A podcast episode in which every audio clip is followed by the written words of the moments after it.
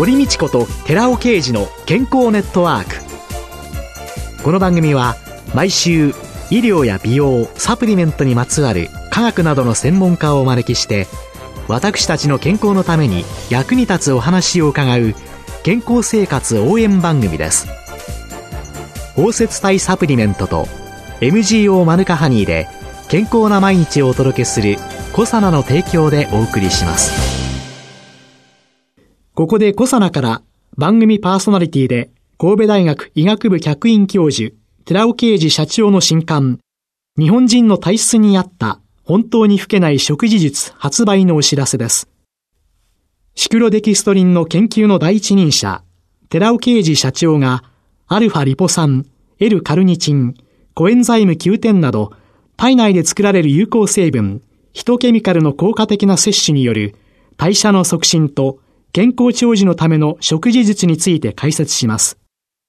寺尾啓治小佐奈社長の新刊、日本人の体質に合った本当に老けない食事術発売のお知らせでした。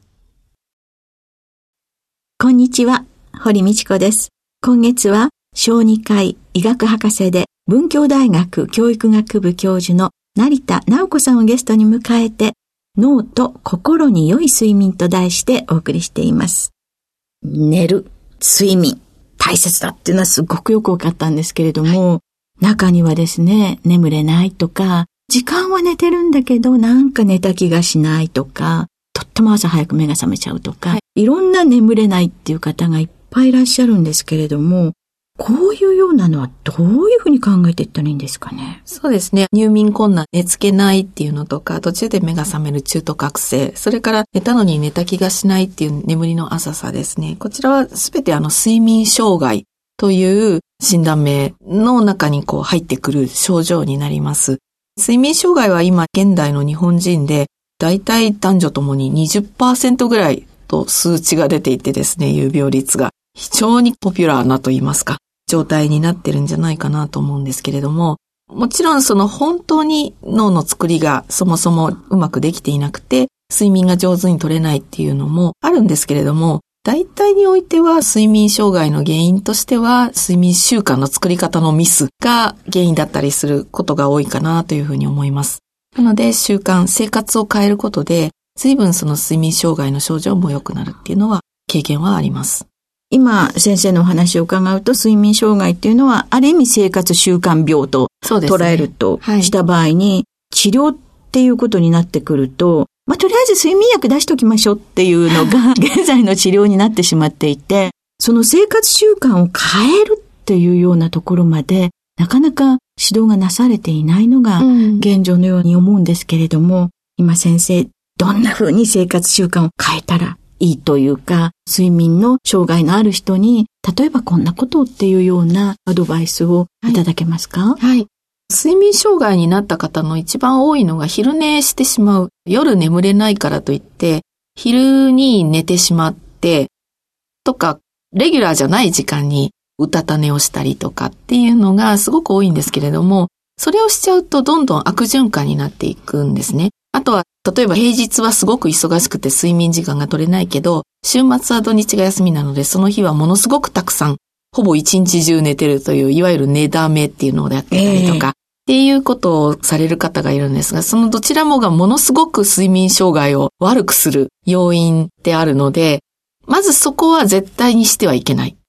皆さんがいいと思っている昼寝、それから寝だめ。はい。これはやめる。はい。昼寝も取り方によってはいい効果があるんですけど、はい。だらだらと、例えば夕方にかけての時間とかに長い時間寝てしまうと、そうすると夜間睡眠を確実に阻害するので、取るとするならば、3時までに、15時までに、できれば20分以内ぐらい。どんなに長くても30分ぐらいの昼寝であれば、正常な睡眠をとっている方が、保管として脳の機能を回復するために使うための昼寝であれば OK なんですが、特に睡眠障害の方の夜寝られなかったからという、その保管のための1時間以上の、特に夕方にかけての睡眠は一番良くないです。夕方にかけての昼寝は絶対にダメ。15時まで。15時までには起きてください。15時までには起きる。そして20分。長くて30分まで。はい。というのが賢い昼寝。はい。で、寝だめはダメということは、はいどうしたらいいんですかね？寝だめ、週末になって今日はゆっくり寝られるからっていうその気持ちはよくわかるんですが、これはもうたくさんデータが出てるんですけれども、平日の平均睡眠時間プラスマイナス前後1時間以内、まあ、どんなに長くても2時間以上は長くしてはいけないんですね。じゃあ、普段5時間寝てる人だったら、はい7時間まで。はい、そうです。起床時刻、就寝時刻ともにプラスマイナス1時間ぐらいのズレは許せるんですけれども、これ以上ずれちゃうと、確実に次の月曜日からの睡眠の質が低下しちゃって、さらに睡眠障害が悪くなります。その悪のスパイラルに入ってる人って結構いらっしゃるいらっしゃいんでしょうね。ますね。ですから、休日こそ頑張って、ちょっとこう、早起きをするぐらいの気持ちでいると、逆に平日の睡眠の質がぐんと上がります。早起きにする。はい。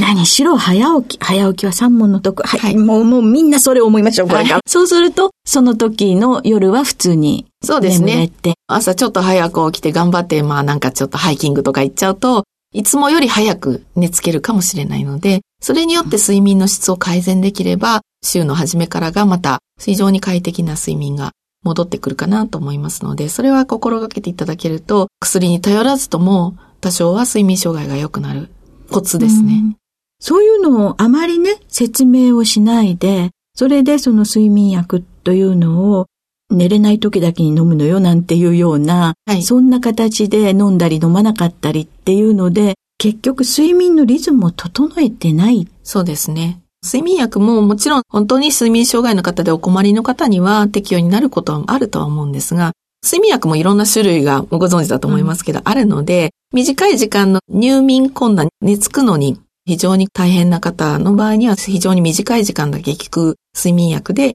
入眠を流してあげるっていうやり方があるんですが、ただ入眠はできたけど、次のレム睡眠の時にレム睡眠に収まらずに覚醒しちゃう方がいらっしゃって、そうすると中途覚醒になっちゃって、かえって悪くなったりとか、ちょっと長い時間効く睡眠薬だと、朝起きなければいけない時間までまだ効いていて、朝起きてもなんかぼーっとしちゃって、結局体がだるくなって、で、パフォーマンス悪くなって、次の日も眠れないとか、そういうことになったりとか、使い方がすごく難しいので、自分に合うものを自分に合うやり方、飲む時間なんかもやっぱり自分で適宜調節して飲みながら、でも基本は生活習慣の方を変えて、いずれは薬なくて眠れるように持っていくんだっていう、そこは基本に持ってってもらっていただかないとなかなか薬依存から抜け出せなくなってしまうかなと思いますね。とりあえず本当に睡眠に困っていらっしゃる方っていうのの中に薬っていうのはとても重要な位置を占めるわけですけれども、生活習慣病というのが睡眠障害の根底にあるんだということを、皆が知って、そこを改善するっていうことを自分がなぜこの睡眠障害が起こったのか、どうすればいいのかっていうのを、本当はそういう指導とかなされていくのが大切。はいややってらっしゃる病院もたくさんあるとは思うんですけれども、なかなか生活って毎日のことなので、聞いてらっしゃる患者さんの側もちょっと努力が必要なので、ついいつもの生活習慣に戻ってしまう方は多いかなと思いますが、朝ちょっとでも早く起きて朝日を浴びて外に出て体を動かすっていうことと、あとは今の日本人だとやっぱりその入眠までの時間の過ごし方っていうのも入眠困難には非常に関係しているので、欧米だと基本的に間接照明しか使わないんですよね。彼らはメラニン色素が少ないので、眩しさを感じやすいからっていうのもあるんですけれども、日本はどうしてもこうダイレクトな蛍光灯で明るくしてるお部屋で過ごすことが多いんですね、夜も。まあね軽いですね。なので、やっぱり夜寝る前には暗くなるもんだと。動物は、私たち中高生、昼行動する動物は暗いところで寝るので、寝るまでにはだんだん暗くならないといけないんですね。ですので、少しずつ光を落とすことと、よく言われてることですが、それ以外の光の源になるパソコン、スマホ、テレビ、ゲーム、こういった光を発するものを見つめるっていうのは、最も入眠困難を引き起こす元になりますので、これらは意図的に遠ざけていく。自分で意識して少しずつ寝る前には遠ざけていく。ちょっと根性いりますけど、そこをやるとかなり質は上がります。部屋に入ったらパッてテレビをつける習慣がなってますね。で、ニュース見たりしながら、うんそれからメール来てるかなとか、仕事の連絡っていうのでパソコンを確認し、はいっていうどうしてもね、光をね、入れちゃいますよね、どんどんね。そうですよね。はい。でも、寝つこうと思う1時間前ぐらいからは、ちょっと電気を落として、紙媒体、本であるとか雑誌であるとかっていう紙媒体をゆっくりゆったりした気持ちで眺めるっていう習慣を作っていただくとかなり違います。私なんてなんかね、明るいのが大好きで、で、なんかホテルとか、ちょっと外資系のいいホテルなんかにたまに泊まっちゃったりすると、なんでこの暗いのって、もう少し明るくならないかしらとかって思ってしまう。はい。で、真っ暗闇で眠るのと、例えばナイトスタンドみたいなのをつけて眠るのでは眠りの質が全く違うので。え、ナイトスタンドダメなんです。ダメなんですか？はい、ダメです。豆電球みたいなね、橙色の光でも非常に睡眠は阻害されてしまうので、睡眠の質は落ちてしまうので、真っ暗闇に、できるだけ真っ暗闇にして眠るようにした方が睡眠の質は上がります。大体はね、ソファーに寝っ転がってテレビ見ながらはーって気がついたら朝だったっていうのがある私としては、はい、もう先生に怒られっぱなしの。私仮滅は押してしまいました。説教もんですね。ですね、はい、そうですか。暗くしていく。光を落としていく。はい、本当は全部暗くして。本当に動物なんだ私たちはって思っていただいて、野生の動物は電気つけて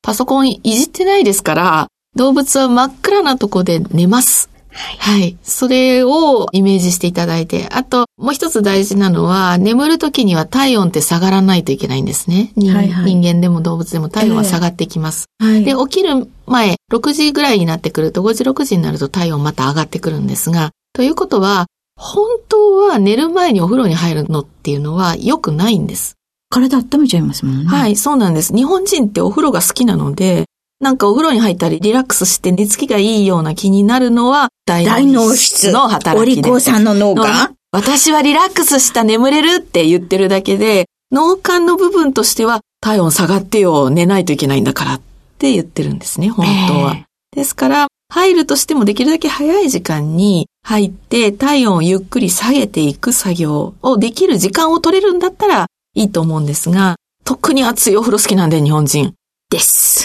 でも、体温上がる。そして心臓もドキドキするんですね。あの、うん、お風呂に入ると、はい、これって交感神経か副交感神経かっていうと？闘争モード交感神経です。はい、その通りです。ですから真逆なんですね。そうか、じゃあ、睡眠で夜やってはいけないことっていうのは、要は交感神経を活性化させるようなものは、そうです。やめておく。はい。ですから割と遅い時刻にスポーツジム行って興奮した運動するなんていうのは、本当は良くないと思います。副交感神経はリラックス、安心モードの神経なので、そもそも動物は安全な場所を確保して、お母さんが優しく柔らかい体で抱っこして、ああ、安心したって思うからストンと寝つける。睡眠障害の方はここにも問題があって、寝る時刻になったその夜の時間に安心できていないストレスがあったりとか心配事があったりとかっていうことで緊張モードがずっと続いているとどんなに頑張っても寝られないです。寝つかないです。安心できる自分っていうのを何とかして作る。それはストレスに対する自分のストレスコーピングという手法で、例えばストレッチすると激しい運動じゃないけどゆっくり筋肉伸ばすとリラックスできるとか、深呼吸するとリラックスできるとか、うん、この香り嗅ぐとリラックスできるとか、自分で持ってるものを最大限利用して、なんとか自分をリラックスモード、体が柔らかくて、体温下がってきて、暗くなってきて眠れるっていうモードに作ってあげる。それが生活習慣です。うんうんそして朝の食事、はい、セロトニンを増やす。朝は朝日と共に目覚めて頑張るぞって、ここは緊張モードにしていただきたい。と、朝と夜のメリハリっていうのが私たちの動物としての。そうです。中高生の動物としての当たり前の生活です。ですね。はい。もう本当に勉強になりました。あ、とんでもないです。今週のゲストは、小児科医医学博士で文教大学教育学部教授の成田直子さんでした。来週もよろしくお願いします。よろしくお願いします。コサナワンポイント情報。今回はコサナとそのグループ会社シクロケムが運営する東京赤坂のニュージーランドギフトショップを私、小佐奈の沢畑義明が訪ねてご紹介いたします。店長の清水奈穂さんにお伺いします。このニュージーランドギフトショップはどのようなショップなのでしょうか？お店のコンセプトをお聞かせください。はい、はじめまして。ニュージーランドの魅力や特産品を日本の方に広めていきたいという思いがあり、ここ赤坂にニュージーランドギフトショップをオープンすることになりました。ニュージーランドのアンテナショップとしてニュージーランドの魅力を皆様にお伝えしていけたらと思っております。やはりニュージーランドといえば自然だと思いますが、ショップの中を見渡すと様々な商品が並んでいますね。これは主にどういった商品を取り扱っているのですか？その中でも一番の目玉商品は何ですか？マヌカハニーをはじめ、ニュージーランドワインやオールブラックス商品など、ニュージーランドにちなんだ商品をたくさん取り揃えております。その中でも一番の目玉商品は何でしょうか？はい、特産品に触れさせていただきますと、羊製品やキウイフルーツが有名ですが、今最も注目を集めているものがマヌカハニーです。ピロリ菌の抑制に、老化防止に、喉を守るために、などなど様々な効能を発揮するスペシャルなニュージーランド産蜂蜜です。特に有名な歌手の方も愛用されているということで、現在注目度も急上昇中です。やはりそうですね。私もニュージーランドといえばマヌカハニーかなと思っていたんですけれども、マヌカハニー、おすすめの食べ方だったりっていうのは、どちらになりますでしょうか？マヌカハニーは普通の蜂蜜と違って MGO メチルグリオキサールという天然の抗菌物質が入っていますので、それを毎日食べていただくことによってお腹の調子が良くなったりとか、風邪をひきにくくなったりとか、体が強くなっていくっていう風にご実感いただく方が多いですね。素晴らしい蜂蜜。清水店長はいつもどのような食べ方をされていますか？はい。私は夜寝る前に食べて寝るっていう風にしてるんですけれども、マヌカハニーには血行を促進する効果もあるという風に聞いてますので、安眠効果があると言われてます。で、血行を促進してあげると、むくみが改善されたりとか、あとは冷え性にも効くと言われてるので、寝る前の方が私は好きですね。早速今晩から私食べさせていただきたいと思います。清水店長、ありがとうございました。コサナワンポイント情報、今回はコサナとグループ会社のシクロケムが運営するニュージーランドギフトショップに私、コサナの沢畑義明が訪ねてご紹介しました。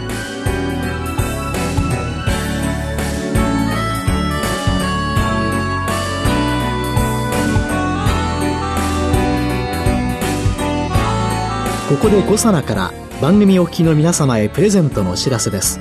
環状オリゴ糖で包み込むことによって安定性と吸収性を高めたコエンザイム9点に美白効果が期待されるシスチンを配合したコサナのナノサプリシクロカプセル化コエンザイム9点シスチンプラスを番組お聞きの10名様にプレゼントします。プレゼントをご希望の方は番組サイトの応募フォームからお申し込みください。コサナのナノサプリシクロカプセル化コエンザイム9点シスチンプラスプレゼントのお知らせでした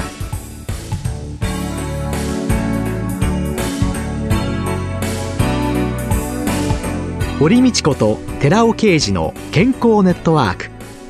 この番組は包摂体サプリメントと MGO マヌカハニーで健康な毎日をお届けするコサナの提供でお送りしました。